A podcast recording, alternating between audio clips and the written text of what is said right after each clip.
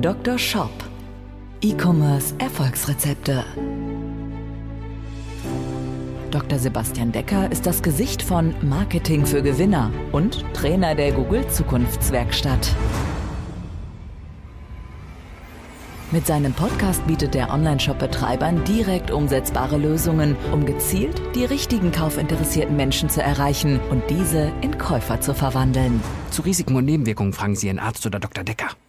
Herzlich willkommen zu dieser Folge des Dr. Shop Podcasts, dein Podcast für E-Commerce Erfolgsrezepte. Mein Name ist Dr. Sebastian Decker und ich habe euch lange im Wartezimmer warten lassen. Genau zwei Monate ist es her, als die letzte Folge des Dr. Shop Podcasts rauskam.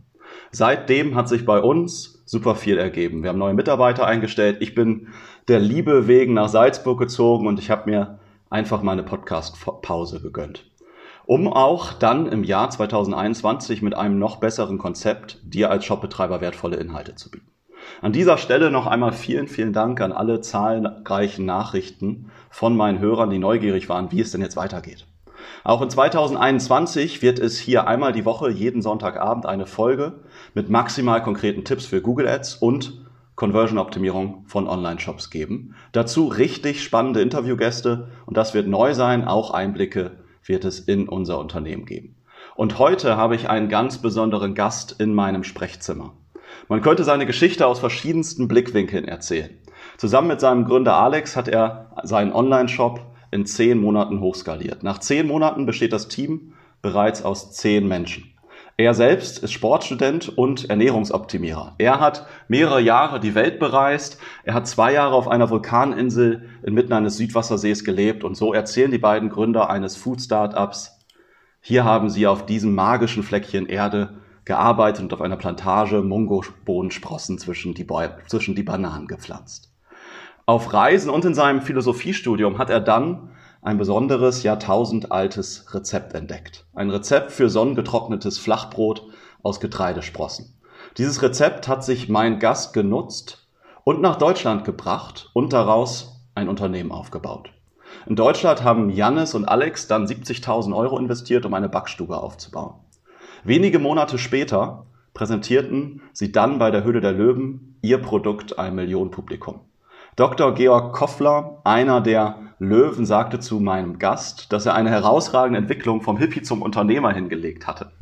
Dagmar Wörl korrigierte direkt und sagte, dass das Unternehmergehen doch schon immer in ihm steckte. Ihr Ziel haben sie bereits erreicht. Sie haben ein Nahrungsmittel entwickelt, das Deutschland verändern wird. Das sind jetzt große Worte für einen kleinen Cracker, aber das ist die wahre Geschichte des nachhaltigsten Food Startups Deutschlands. Denn hier ist Nachhaltigkeit nicht nur irgendwie ein blödes Marketing-Füllwort, sondern wird in jedem Punkt absolut gelebt. In der Beschaffung der Lebensmittel im Unternehmen und in der biologisch abbaubaren Verpackung. Aber dieses Unternehmen glänzt nicht nur mit Nachhaltigkeit, sondern vor allem mit Persönlichkeit. Und darüber möchte ich heute hier ganz besonders drüber sprechen. Denn immer wieder predige ich in meinen Shop-Analysen, bei uns im Coaching, wenn wir mit Shops selber arbeiten, wie wichtig es für Shops und ihre Betreiber ist, sich selbst zu zeigen zu zeigen, wie produziert wird, warum es ein Unternehmen gibt. Denn das interessiert, das differenziert und das steigert letztlich auch die Conversion-Rate. Und Jannis macht das mit seinem Unternehmen in Perfektion. Sie leben nicht nur ihre Botschaften und Ideale durch und durch, denn sie transportieren auch diese Werte sensationell gut auf ihrem Shop aho.bio. Heute möchte ich mit dem Gründer von Aho und dem Shop aho.bio darüber sprechen, was ihre Ideale sind, wer sie sind und wie sie diese Werte kommunizieren. Und sehr spannend für dich als Hörer dieses Podcasts, ja, wie hat es denn Jannis überhaupt mit Alex zusammen und seinem Unternehmen in die Höhle der Löwen geschafft? Und wie hat ihnen die Kommunikation ihrer Ideale und ihrer Story dabei geholfen, neben der Höhle der Löwen noch mehrfache andere Fernsehauftritte zu generieren? Und ich freue mich heute sehr, den Gründer des nachhaltigsten Food Startups Deutschlands hier im Sprechzimmer des Dr. Shop Podcasts begrüßen zu dürfen. Herzlich willkommen, Jannis Biert. Hi Sebastian, vielen Dank, dass ich da sein darf. Sehr, sehr gerne, Jannis. Jannis, ich finde deine Story ja wirklich beeindruckend und ich habe ähm, mir gestern auch nochmal die Folge nochmal vom Höhle der Löwen von euch angeguckt und Ralf Dümmel sagte ja auch, das ist ja eine Hammergeschichte, das ist der Wahnsinn, sagte er. Ihr habt jetzt in zehn Monaten wenn ich da richtig liege, ihr seid jetzt ein Team von zehn, hat sich da jetzt die letzten zwei Wochen schon was verändert? Ja, jetzt Wie, sind wir elf. aktuell Jetzt seid ihr elf, ja. Ja, jetzt erzähl mir mal einmal, wo steht ihr jetzt heute und wie habt ihr vor zehn Monaten begonnen überhaupt? Ja, vor zehn Monaten haben wir angefangen, unseren ähm, Shop live zu stellen und zu verkaufen. Ähm, uns gibt es jetzt ziemlich genau ein Jahr. Wir haben die Aho Bio GmbH Anfang 2020 gegründet. Die Idee dahinter ist aber viel, viel älter. Denn ähm, wie du schon gesagt hast, habe ich ähm, Sportwissenschaften studiert. Das war vor, ich glaube, acht, neun Jahren. Und in der Zeit wollte ich mich einfach perfekt und optimal ernähren, um die beste sportliche Leistung absolvieren zu können in meinem Studium. Und da ich mein Studium ähm, schneller ähm, fertig machen wollte als all die anderen, die da acht Semester rumdümpeln, ähm, habe ich gesagt, okay, ich muss da irgendwas an meiner Ernährung rumschrauben, damit ich da äh, meinen Bachelor in zwei Jahren schaffe. Ich habe nämlich von morgens 8 Uhr bis abends 18 Uhr auf jeden Fall diese Sportseminare besucht, um das möglichst schnell hinter mich zu bringen, weil eigentlich wollte ich was ganz anderes tun als ähm, Student sein. Ich wollte nämlich reisen. Und dann bin ich ähm, direkt nach diesen zwei Jahren Sportstudium, wo ich das dann erfolgreich abgeschlossen habe, ähm, auf Reisen gegangen, zusammen mit Alex, der jetzt ja auch der Mitgründer ist, der Geschäftsführer von der Aho Bio GmbH. Und mit Alex bin ich dann nach Lateinamerika gereist und habe gesagt, ich möchte was anderes kennenlernen. Ich möchte die Geschichten von echten Menschen sehen und ähm, auch bin auch offen im Ausland zu leben. Und wir sind dann für mehr als zweieinhalb Jahre in Lateinamerika geblieben und haben dort auf einer Vulkaninsel inmitten eines Süßwassersees gelebt und dort auch gearbeitet. Auf einer biologischen Plantage. Da haben wir ähm, uns um Mangos, Avocados, Bananen und so weiter gekümmert. Ähm, wir haben im Hostel gearbeitet. Wir haben ganz viele Kulturen kennengelernt. Und dann ähm, habe ich aber irgendwann gesagt, hm, es ist mir nicht genug. Ich ich bin ja nativ ähm, deutsch und ähm, brauche auch so ein bisschen diesen intellektuellen Hintergrund. Ich möchte mich auch geistig ein bisschen beschäftigen. Und dann habe ich noch mal ein Fernstudium in Philosophie angefangen und einen Master gemacht aus dem Ausland, also ein, ein deutsches Studium quasi aus Nicaragua. Und in diesem Studium haben wir eben dieses sehr, sehr alte Rezept äh, kennengelernt, wo aus Getreidesprossen sonnengetrocknetes Flachbrot auf heißen Steinen gedörrt wird. Und ähm, dieses Rezept hat uns total inspiriert, weil uns hat das zurückgebracht an diese, an diese optimierte Ernährung und das Gleiche zusammengeführt mit einer uralten Geschichte, wo wir gesagt haben, ey, heute in der modernen Zeit gibt es ganz, ganz viele Nahrungsmittel, die einfach nicht mehr dem entsprechen, was sie sein könnten. wir würden gerne das Beste rausholen aus zum Beispiel den Nahrungsmitteln, die es auch überall gibt und die es auch lokal überall gibt. Und das ist ein tolles Thema. Das ist nämlich dieses Getreidesprossen. Das ist eine, eine ja, ähm, eine Veredelung von, von etwas, was es überall gibt. Man kann eben Sprossen ziehen und dadurch die Vitamine ähm, potenzieren. Das kann man überall auf der Welt machen. Als wir dann, Alex und ich, zurück nach Deutschland gekommen sind, haben wir gesagt, wir wollen ähm, das mitnehmen und haben uns daran gesetzt, Rezepte zu entwickeln, die aber auch in der heutigen Zeit eben gut ankommen und das Ganze auf Basis dieser Getreidesprossen. Und dann haben wir ähm, eben angefangen, in unserer Küche, als wir noch in der Stadt gelebt haben, ähm, die ersten Aho Cracker zu dörren in so Dörrgeräten. Das war alles noch total self-made, so ein bisschen wie das Startup aus der Garage. Und ja, dann ähm, haben wir gesagt, okay, jetzt geht's los. Wir haben uns ein Haus im Wald gekauft in der Nähe von Hannover und sind aufs Land gezogen und haben eine Firma gegründet. Und diese Firma ist hier eben in einem Dorf nebenan. Und ähm, dort sind wir jetzt seit einem Jahr ein ähm, bisschen professioneller am Start und haben gesagt, okay, wir wollen ähm, das hochziehen, wir wollen diese Message verbreiten. Und in genau dem Moment ist die Corona-Krise gekommen, mhm. ähm, als wir angefangen haben und gesagt haben, okay, wir haben jetzt total das Retail-Produkt, wir wollen in B2B gehen, wir können in, in Dents gehen, in Rewe, äh, wir können in ganz viele Läden ähm, und wir können natürlich auch auf die ganzen Fachmessen gehen. Und dann ähm, kam der erste Lockdown und wir haben gesagt, alles klar, wir nehmen diese Krise als Chance wahr und ähm, gehen in Onlinehandel. Da wir auch ähm, die letzten Jahre in anderen Food-Startups ähm, Erfahrungen gesammelt haben, ging das ganz gut und dann sind wir eben ähm, in diesen ganzen Sektor E-Commerce reingeworfen worden und da stecken wir jetzt seit zehn Monaten drin. Das klingt so reingeworfen, das klingt so ein bisschen so, als wäre das so eine, so eine Notfalle rein gewesen, aber letztlich war es ja für euch auch ein, ja, ein Riesenerfolg. Was mich, was ich bei euch ja auch so spannend finde, an für sich und deswegen fand ich das Statement halt auch. Also auf der einen Seite ist es ja so ein bisschen man könnte es ja ein bisschen beleidigend ähm, meinen, aber letztlich wurde es ja bei der Höhle Löwen auch gut gemeint, so dieses, dieses Thema vom Hippie zum Unternehmer. ähm, weil ich sag mal, so gewisse Komponenten, Menschen, die irgendwie rumreisen, dann studieren sie Philosophie und lesen irgendwo da mal eine Story, dann ziehen sie in ein Häuschen auf den Wald, da würde man ja im Grunde denken, ja, ihr, ihr seid jetzt da und, und chillt da den ganzen Tag. Aber ja, ihr stellt ja richtig mit Vollgas was auf die Beine.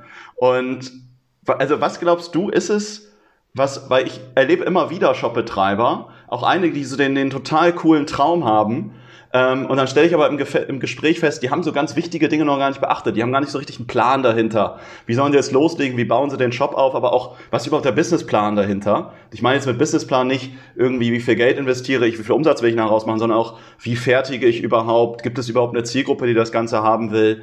Ähm, wie, was ist überhaupt mein Alleinstellungsmerkmal? All solche Dinge. Ich habe ganz, erlebt ganz oft Leute, die einfach nur irgendwie einen tollen Traum haben und in diesem Traum so ein bisschen in Sphären sch schweben. Und das könnte man bei euch ja auch vermuten, aber das, was ihr jetzt ja aufbaut, ich meine, wir haben uns vor einer Woche oder zwei gesprochen, jetzt sagst du schon, ihr seid schon wieder elf Leute, ja. Vielleicht, wenn wir Sonntag die Folge ver veröffentlichen, seid ihr schon, seid ihr schon wieder zwölf, ja. Ähm, was, was ist, was unterscheidet euch jetzt vielleicht von anderen, die auch, ich sag mal, die Welt ein Stück besser machen wollen, die das aber vielleicht nicht so richtig auf den Zettel kriegen? Ja, der Unterschied ist, dass oft ähm, ökologisch, idealistische Projekte eben nur diese ökologische Perspektive sehen ähm, und dann ähm, diese ganzen Ideale auch leben wollen, die, die ich auch sehr gut finde und auch teile, wie ähm, Gemeinwohlökonomie ähm, orientiert zu sein zum Beispiel. Ähm, und das sind dann eben oft aber Projekte, die eher in so eine ehrenamtliche Richtung gehen. Ja. Und was wir versuchen, ist eben die Ökologie und die Ökonomie ähm, unter einen Hut zu bringen und wirklich Sozialunternehmer zu sein.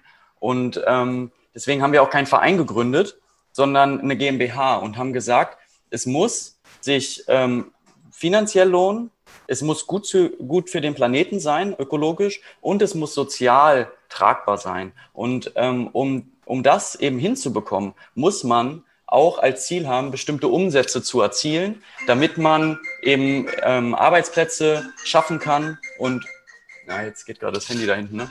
Das ist wahrscheinlich ja, nervig. Ja, alles gut. Das ist halt ein Unternehmen, wo gearbeitet wird. Ja, das ja. hast du ja gerade gesagt. Da passiert sowas halt einfach.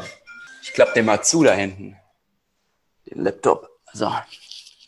Also, ähm, genau. Was bei uns eben der Unterschied ist, ist, dass wir diese ökologische Perspektive haben und gleichzeitig die ökonomische Perspektive nicht außer Acht lassen. Und wir haben von Anfang an gesagt, wir möchten beides unter einen Hut bringen und richtige Sozialunternehmer sein.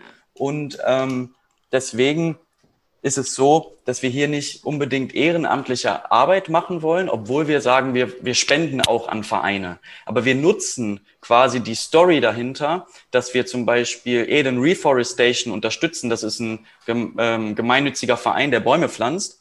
Wir unterstützen den mit jedem Verkauf äh, von einer Packung Aho zum Beispiel, wird ein Baum gepflanzt über dieses Hilfsprojekt in wirtschaftlich schwachen Regionen. Aber das kann man gleichzeitig nutzen, auch als Verkaufsargument. Ja. Und das ist ganz wichtig, dass man diese Perspektive hat und da eine gewisse Professionalität hintersetzt. Und diese Professionalität, die bekommt man nur durch den, den Trust, also durch ähm, das Vertrauen, was die Kunden gewinnen, durch die Story dahinter wenn sie wirklich die Menschen kennenlernen und sagen können, ey, okay, das ist ein cooler Typ, die sind transparent, die sagen, woher die Sachen kommen, die sagen, ähm, was gut läuft und was nicht und die kommunizieren direkt mit den Kunden. Weil wir sind ja nicht Nestle oder Coca-Cola, wir sind ähm, DTC-Business. Also wir wollen direkt zu den Kunden ähm, Kontakt haben und dazu ist diese Kommunikation ebenso wichtig und die muss einfach 100% transparent sein. Ja, ja, absolut. Und lieber ähm, ich sag mal, macht ihr jetzt ähm, ein paar hunderttausend oder von mir aus eine Million Umsatz, ja, aber wenn ihr Geld verdient, gibt ihr halt davon einfach mehr zurück, als wenn es jetzt ein anderes Unternehmen hast, äh, macht. Ja, genau. Ja. Und wir geben das nicht nur zurück, wir geben, bevor wir uns selbst angestellt haben, bevor wir selbst uns Löhne gezahlt haben, haben wir schon gespendet. Ja. Wir haben vorher gesagt, das muss drin sein. Wir können nicht ein Produkt auf den Markt bringen, und einfach, um einfach nur Geld zu machen, sondern wir wollen etwas schaffen, was gut ist für den Planeten, was gut ist, ähm, damit wir weniger Plastik auf dieser Welt haben und so weiter. Und deswegen haben wir gesagt, okay, wir gehen diese Kooperation ein, bevor wir uns selber anstellen, weil das muss glaubwürdig sein. Es muss einfach 100 Prozent glaubwürdig sein, dass wenn jemand sagt, ich habe einen Traum, ich habe Ideale und so weiter, dass diese auch gelebt werden und nicht nur im Business, sondern auch privat. Und deswegen, ähm, wenn da jemand ist, der authentisch im Privatleben auch hinter diesen Werten steht, dann kann, können diese auch kommuniziert werden. Weil die Leute, die haben keine Lust darauf, irgendwen zu finanzieren. Und wenn das dann erfolgreich ist, zu denken, oh Mist, jetzt äh, haben die Erfolg, sondern die sollen sich freuen. Die sollen wissen, wenn, wenn wir Erfolg haben, dann machen wir damit gute Sachen. Und deswegen ja. ist es auch so, dass alles, was wir im Business machen, machen wir auch privat. Und das kommt daher, dass wir gesagt haben, okay, im Privatleben haben wir gute Werte. Wir wollen das aber nicht nur irgendwie bis nachmittags, ähm, also irgendwie in unserer Freizeit machen, sondern auch in der Arbeitszeit. Ja. Zum Beispiel haben wir ähm, privat eben ein Waldgrundstück. Wir haben einen Hektar Wald mit so einem alleinstehenden Haus drauf. Und ähm, da pflanzen wir Bäume. Und dann haben wir gesagt, hey, wenn wir hier Bäume pflanzen privat, dann müssen wir das auch mit dem Startup machen, das wir jetzt gründen wollen. Und dann haben wir von Anfang an eben gesagt, okay, wir pflanzen auch für jede verkaufte Packung eben einen Baum. Das meint ihr auch eingangs, ihr lebt das halt auch wirklich durch und durch. Und ich finde persönlich, ich finde halt diese, also ich finde diese Art und Weise, wie du das gerade sagtest, also ich finde es überhaupt nicht verwerflich, sondern halt viel, viel besser, wenn man sagt, hey, klar, wir müssen Geld verdienen, aber dadurch können wir noch viel, viel mehr was in der Welt bewirken. Bei mir war es auch so, als ich hier, mein Unternehmen heißt ja Marketing für Gewinner. Ja, und im Grunde habe ich mein Leben lang immer ehrenamtlich was gemacht. Ja, ich habe viel Kinder- und Jugendtraining damals gegeben, Tischtennisverein. Ich habe während des Studiums bei der Tafel Essen ausgegeben. Ich habe viele internationale Projekte auch organisiert. Und ich helfe da damit natürlich immer in gewissem Maße, ja. Ich meine, ich kann am Tag kann ich mich an die Ampel stellen, ich sage jetzt mal plakativ, ja, und kann den ganzen Tag ähm, ähm, alten Menschen über die Straße helfen, ja, so dieser Ober, der über die Straße hilft. Da habe ich was erreicht, ja. Ich kann mich selbst natürlich auch irgendwie vegan ernähren, dann ähm, trage ich was zur Umwelt bei, trage was zum Tierschutz bei, ja. Aber natürlich mein persönlicher Impact, den ich habe, ist natürlich einfach durch meine persönliche Reichweite begrenzt. Genau. Wenn ich jetzt aber mit meinem Unternehmen, wenn ihr jetzt mit eurem Unternehmen jetzt mehr verkauft, wenn ich mit meinem Unternehmen andere Shops unterstütze, die was Geiles tun für die Welt, die ein geiles Produkt haben, geilen Kundenservice zum Beispiel bieten, dann habe ich dadurch wieder einen viel, viel größeren Hebel, was in der Welt zu bewirken. Und klar verdiene ich am Ende des Tages auch Geld, ja. Aber wenn ich dadurch was Gutes bewirke und dadurch gute Dinge fördere und halt nicht irgendwie ähm, Unternehmen, was irgendwie, weiß ich nicht, die Kunden über, über, über den Tisch zieht oder irgendwie ähm, weiß ich nicht, überhaupt nicht auf die Umwelt achtet oder sowas, dann ist es halt blöd. Aber wenn ich halt da Unternehmen unterstütze, die an für sich Dinge besser machen als andere, dann habe ich dadurch halt einen echt großen Hebel. Und das finde ich halt auch sehr, sehr, sehr, sehr schön. Und finde ich auch bei euch Wahnsinn, wie ihr das jetzt entsprechend lebt. Ne? Janis, jetzt seid ihr ja, ihr wart ja noch gar nicht so lange am Markt, als ihr jetzt zur Höhle der Löwen kamt. Ihr wart ja relativ neu, ja. Ihr habt, ähm, ich glaube, in der Höhle der Löwen gesagt, ihr habt zwar schon in der kurzen Zeit schon eine Menge verkauft. Ich weiß nicht, was habt ihr gesagt? 15.000 Packungen oder sowas? 15.000 Cracker oder sowas hattet ihr in der Sendung erzählt? Und ja, also die Höhle der Löwen, das ist so gewesen, das, das wird ja nicht dann gedreht, wenn, wenn der Zuschauer ja. sieht, dass es ähm, im Fernsehen kommt. Ja. Das wird ja viel weiter vorher gedreht. Das hatte über ein halbes Jahr Vorlauf und bei uns hatte das noch länger Vorlauf die haben uns im, im Februar angesprochen. Mhm. Wie kam es dazu? Die, du hast gerade gesagt, die haben euch angesprochen. Also ihr habt euch gar nicht irgendwie auf der Webseite beworben oder dort irgendwie hingeschrieben, sondern die sind auf euch, also wie sind die auf euch aufmerksam geworden? Weil sich vielleicht auch hier einige Hörer fragen, wie kommt man da hin? Und vor ja, allen Dingen auch die Frage, wie habt ihr es dann in die Sendung geschafft und warum ihr und jetzt vielleicht, es wurden ja bestimmt auch etliche andere rausgekickt und die halt nicht in die Sendung gekommen sind. Auf jeden Fall. Ähm, ja, das ist eine relativ unkonventionelle Geschichte bei uns, denn wir haben gegründet und zwei Wochen später hat Sony bei uns angerufen. Und als Sony bei uns angerufen hat und gesagt hat, hier, wir machen Höhle der Löwen, ähm, habt ihr darauf Lust? Dann war ich erstmal, mh, hm, ja, ja, kenne ich irgendwie, ich habe aber selbst keinen Fernseher, ich muss mir das nochmal angucken. Und dann ähm, haben wir ganz, ganz viel geguckt, ähm, wie werden die Startups dargestellt, werden die positiv dargestellt oder negativ? Wie, wie war auch das Outcome von denen, die negativ dargestellt wurden? Und mhm. wir haben dann eben gesagt, okay, das können wir nur die Gründer selbst fragen. Und das würde ich auch jedem empfehlen, der jetzt hier beim Podcast irgendwie zuhört und sagt, ich will irgendwie mal zur Höhle Löwen, das ist das Beste, was mir passieren kann. Ähm, geht direkt in Kontakt mit den Gründern, die dort waren und fragt besonders die, die keinen Deal bekommen haben oder die, ähm, die zerrissen wurden. Wir haben mit all denen telefoniert und die mhm. haben uns gesagt, ja, das stimmt. Und die Medien haben das auch so dargestellt, dass, als wäre das total der Untergang für uns gewesen. Aber seitdem läuft's.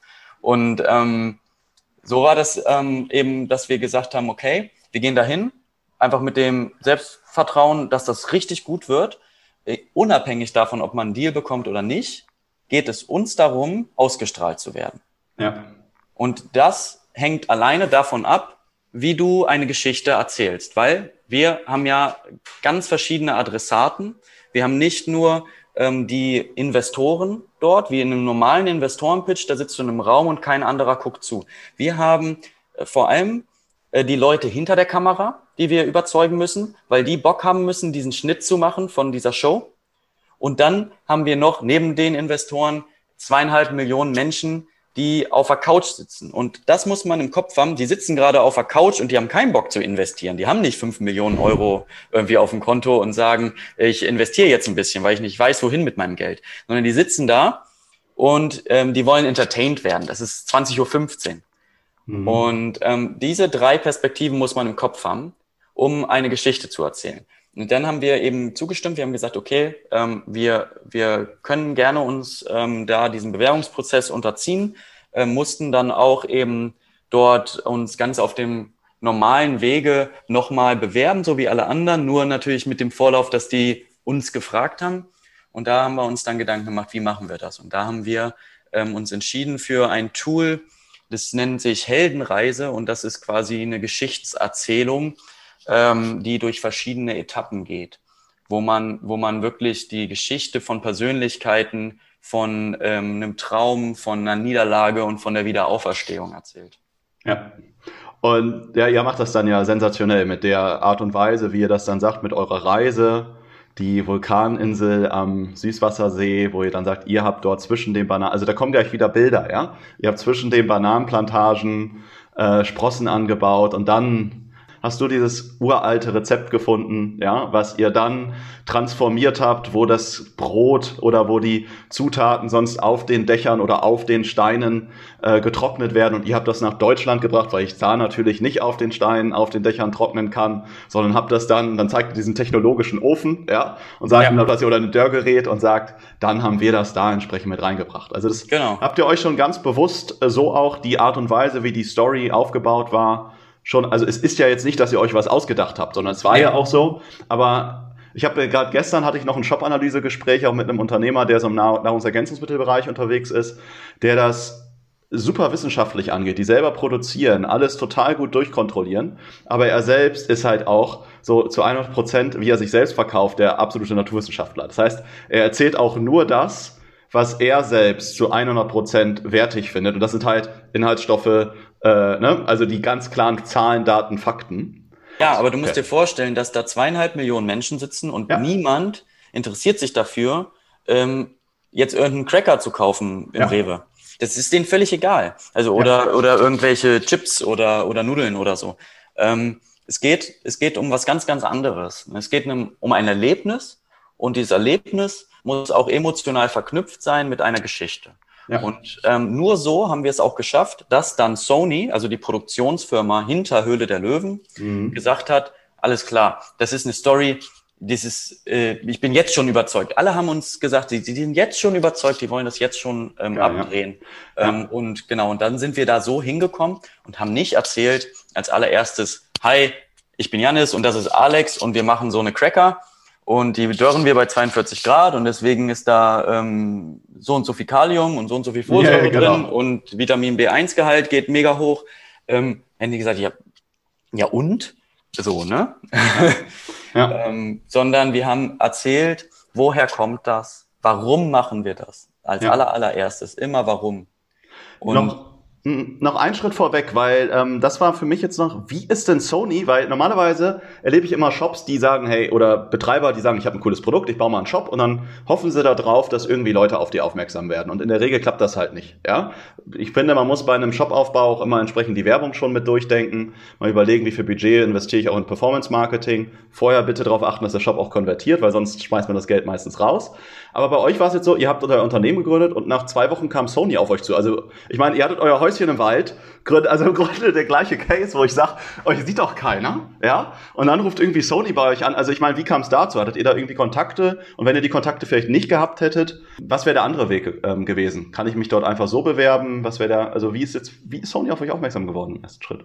Auf dem, auf dem normalen Weg kann man sich da immer bewerben. Das machen auch Ja. Tausende von Startups und sind damit Ja. nicht erfolgreich. Ja. Man kann auch sich bewerben und erfolgreich sein und abgedreht werden. Da werden 150 Startups abgedreht, von denen nicht, äh, ja, von denen nur 10 Prozent dann auch ausgestrahlt werden. Und das ist natürlich auch blöd. Dann hast Mhm. du ganz viel Arbeit da drin ähm, und wirst aber gar nicht ausgestrahlt.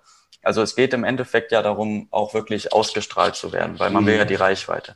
Und ähm, ob der Deal zustande kommt oder nicht, das, das ist im Endeffekt ähm, natürlich die Frage, wie schnell will man wachsen, so, ne? Ja. Ähm, aber wir kannten da niemanden und wir haben uns auch nicht selber beworben, sondern wir hatten einfach nur eine Webseite, auf der wir erzählt haben, was unsere Geschichte ist. Mhm. Und ähm, wenn man jetzt auf unsere Webseite kommt, ähm, auf www.aho.bio, dann sieht man auch, dass wir eben nicht einfach nur unser Produkt präsentieren, Absolut, ja. sondern ähm, sagen, warum machen wir das? Ähm, und dann auch uns selbst vorstellen, also sagen, okay, wir, wir machen das. Also wer, wer sind wir denn? Wer, wer steckt denn dahinter? Weil es ist doch, ist doch was anderes, wenn man ein Gesicht sieht, als wenn man eine Verpackung sieht. Ja, hundertprozentig. Also das ist der auch einer der größten Conversion-Faktoren, was ich, was wir immer am Anfang gerade mit den Shops umsetzen. Ist, in der Regel führt das zu einer Verdopplung der Conversion-Rate. Wenn du darstellst, wer bist du, was machst du, wie machst du es, was sind deine Vorteile? Weil ganz ehrlich, die meisten Produkte, ich glaube, euers ist jetzt noch ein Stück innovativer, ja, aber die meisten Produkte, die sich online verkaufen, die gibt's ja auch schon irgendwo zehnmal. Ja, und wahrscheinlich gibt's die auch schon zehnmal bei Amazon und zehnmal bei eBay. Dann frage ich mich natürlich als Kunde, warum soll ich jetzt bei diesem unbekannten Shop kaufen, wo ich noch nicht mal irgendwie ein Gesicht sehe, wo ich vielleicht sehe, oh wow, es ist SSL verschlüsselt oder sowas. Ja, und das ist dann so das Sicherheitsmerkmal. Und ähm, dann krebsen die Shops in der Regel irgendwo bei einem Prozent Conversion-Rate rum. Und bei euch ist es halt ganz anders. Ihr stellt euch da, aber in einer absolut authentischen Variante aus verschiedensten Blickwinkeln. Ihr stellt das Produkt aber auch immer wieder ganz besonders dar.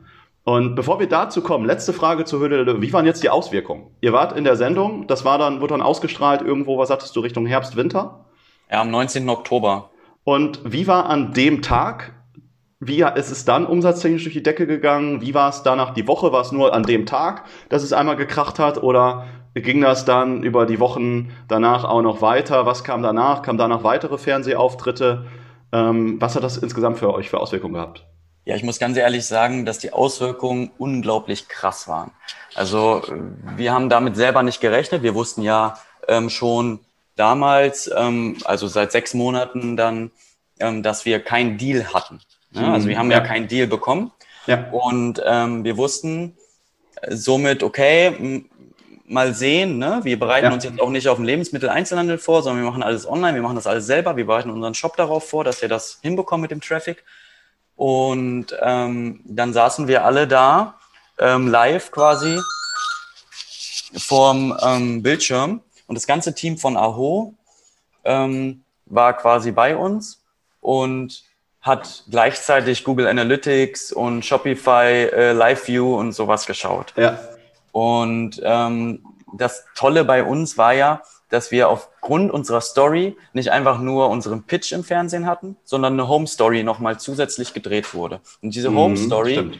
die ist immer vor dem Pitch platziert. Das Ja. heißt, du hast die Möglichkeit, deine Story zu erzählen, ohne, ähm, ohne den Pitch.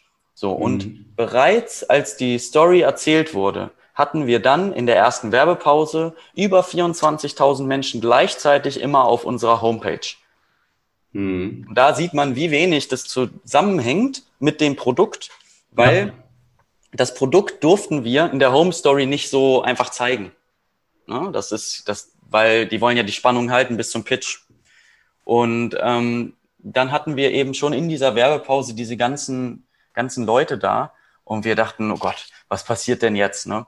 Und wir hatten dann tatsächlich innerhalb von, ich glaube, 20 Minuten äh, 100.000 Euro Umsatz äh, über unseren Shopify-Kanal.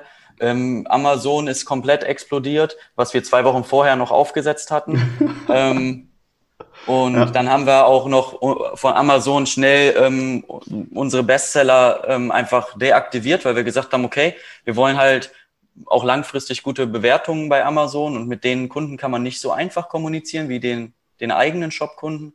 Mhm. Ähm, so, dass wir äh, äh, teilweise sogar gestoppt haben, weil es zu viel war. Ne? Und das ähm, das ist natürlich unglaublich, weil wir sind eine ganz kleine Manufaktur, wir machen alles in Handarbeit. Ja. Und ähm, da musste dann erstmal hinterherkommen. Ja, wir haben dann eine riesengroße Party gefeiert und das war so ein bisschen der Raketenstart äh, für, für unser Startup. Und danach ging es dann los, weil man darf ja nicht ähm, vergessen, dass ähm, dieser, dieser Hype um die Höhle der Löwen nicht einfach diese Ausstrahlung auf Vox ist, sondern ähm, quasi die Nachwehen von dieser Geburt teilweise noch viel, viel größer sind. Wir waren auf bildzeitung.de. Wir mhm. waren auf einmal bei Fit for Fun, bei ganz großen Publisher-Affiliate-Seiten, ne? die ja. sonst äh, heftige Verträge mit dir machen, die dann ja. erzielen wollen, ne? so, weil, weil Höhl der Löwen einfach als Keyword zieht. Wir waren bei, bei allen möglichen, also ähm, ob das jetzt deutsche Startups ist oder, oder Stern oder so, ne? da ging das echt dann im Nachgang durch die Decke und gleichzeitig werden viele Journalisten auch auf dich aufmerksam. Also wir waren dann auch noch mal irgendwie dreimal in der Zeitung und ähm, dann kamen auch schon die ersten ähm, Reporter auf uns zu, die gesagt haben, ähm, wow, das ist ja eine Hammer-Story, die möchte ich auch noch mal erleben. Aber das ist ja unglaublich, dass es dem nicht geschmeckt hat. Also das will ich selber probieren. Zum Beispiel mhm. der Jan von RTL hat uns direkt angeschrieben und gesagt, ey, ich habe ein Paket bestellt, am nächsten Tag stand da drin, äh, hey Jan, du hast drei Bäume gepflanzt, liebe Grüße von Jannis. Ich habe dich äh, vor drei Tagen noch im Fernsehen gesehen. Ist ja unglaublich, dass du die Pakete wirklich selber packst, weil wir unterschreiben immer mit Handschrift und so. Ja, ne? wir, ja, wollen genau. ja, wir wollen ja wirklich äh, da sein. Äh, meinte, ich habe die dann probiert, ich fand die super lecker. Ich, ich drehe jetzt noch einen Bericht darüber. So, ne? und dann ist halt RTL zu uns gekommen ja. und hat äh, quasi gesagt, ja, aber, aber mir schmeckt's und so. Und ähm, dann kam noch der NDR, also rechtlich öffentliches Fernsehen, was natürlich enorm ist, ne? Weil ja, da ist der Trust so hoch, weil die, die werden ja von Steuergeldern finanziert, du hast äh, keine Werbeeinblendungen. Das ja. heißt, die müssen auch selber als Journalisten darauf achten, äh, dass sie das nicht zu werbemäßig machen. So, ne? Und dadurch haben wir dann natürlich auch die Zuschauer nicht das Gefühl, ey, ich, mir will hier jemand was verkaufen, sondern das ist wirklich gut. So, ne? Sonst würde das ja nicht im ARD oder im NDR laufen. Und so sind wir dann nur hingekommen, weil wir eben gesagt haben, okay, wir reden nicht nur über dieses Produkt. Das Produkt muss genial sein, klar. Ja. Aber das Produkt läuft im Hintergrund und muss einfach nur, ah, Haken hinter, ist auch ein gutes Produkt. Ja, ja, und ihr macht das ja auf eurer Seite sensationell. Also lass uns da mal gerne zum Shop. Also ich glaube, wichtig war auch dafür, dass ihr halt auf einem guten Server wart. Das ist schön, dass Shopify kann das in der Regel wuppen. Wenn ihr jetzt äh, vielleicht auf einem selber gehosteten System wäre und ihr knallt einmal so richtig nach oben, ja, wir hatten das jetzt selber gerade ähm, im Januar, als jetzt, wir haben einen Shop betreut, die im Hygiene-Maskenbereich sind, wo wir so von vierstelligen Tagesumsätzen halt innerhalb von ein paar Tagen dann auf ähm, sechsstellige Tagesumsätze gekommen sind. Und das hat der Shop hinbekommen, das hat die Logistik dann auch hinbekommen, weil das halt vorher über sechs Monate an sich auch gewachsen ist und Shopify kriegt das in der Regel super gut hin. Shopify ist wirklich, also, also. für mich ist das das beste System. Ja. Ähm, wie gesagt, wir haben ja vorher, also die drei Jahre vorher schon in anderen Startups gearbeitet und eine kurze Pause an dieser Stelle. Ich selbst bin kein Freund von wirklich langen Interviewfolgen und möchte eigentlich, dass jedes Interview hier im Dr. Shop Podcast unter 30 Minuten bleibt. Doch Jannis hat in diesem Interview so fantastischen Content abgeliefert, dass ich ihn nicht unterbrechen wollte. Und deswegen unterbreche ich diese Folge an dieser Stelle und verspreche dir, dass du im zweiten Teil eine Menge mitnehmen wirst. Im zweiten Teil berichtet Jannis davon, wie er seinen Shop aho.bio so optimiert hat, dass er dauerhaft eine Conversion-Rate oberhalb von 5% erzielt. Er wird außerdem berichten, wie ein Blinder seinen Shop getestet hat und wie er daraus Erkenntnisse zieht, um seinen Shop möglichst nutzerfreundlich zu machen. Er wird außerdem berichten, wie sie im Unternehmen die wichtigsten Dinge umsetzen und wie er dabei auch umgeht jetzt beim Thema Werbeschaltung. Also sei gespannt, was Janis im zweiten Teil berichtet und ich freue mich, wenn wir uns da in der Folge wiedersehen. Und ich freue mich auch, wenn du unterdessen einfach mal bei Janis auf den Shop gehst, aho.bio oder wenn du dich einfach bei uns meldest, dass wir einfach mal uns die Zeit gemeinsam nehmen und deinen Shop mal gemeinsam analysieren, um festzustellen, wie du deine Conversion-Rate steigern kannst. Den Link dazu zu Janis Shop und den Link zur Anfrage, dass wir uns einfach mal über deinen Shop unterhalten, findest du wie immer hier in den Show Notes. Ich sag dir jetzt erst einmal alles, alles Gute, viele Bestellungen und freue mich, wenn wir uns dann in Teil 2 wiedersehen. Ciao. Dr. Shop, der Podcast für E-Commerce Erfolgsrezepte. Wenn du den Gewinn deines Online-Shops steigern möchtest, findest du einfache Videoanleitungen und wertvolle Tipps auf marketing-für-gewinner.de. Vereinbare deine persönliche Sprechstunde mit Dr. Sebastian Decker jetzt auf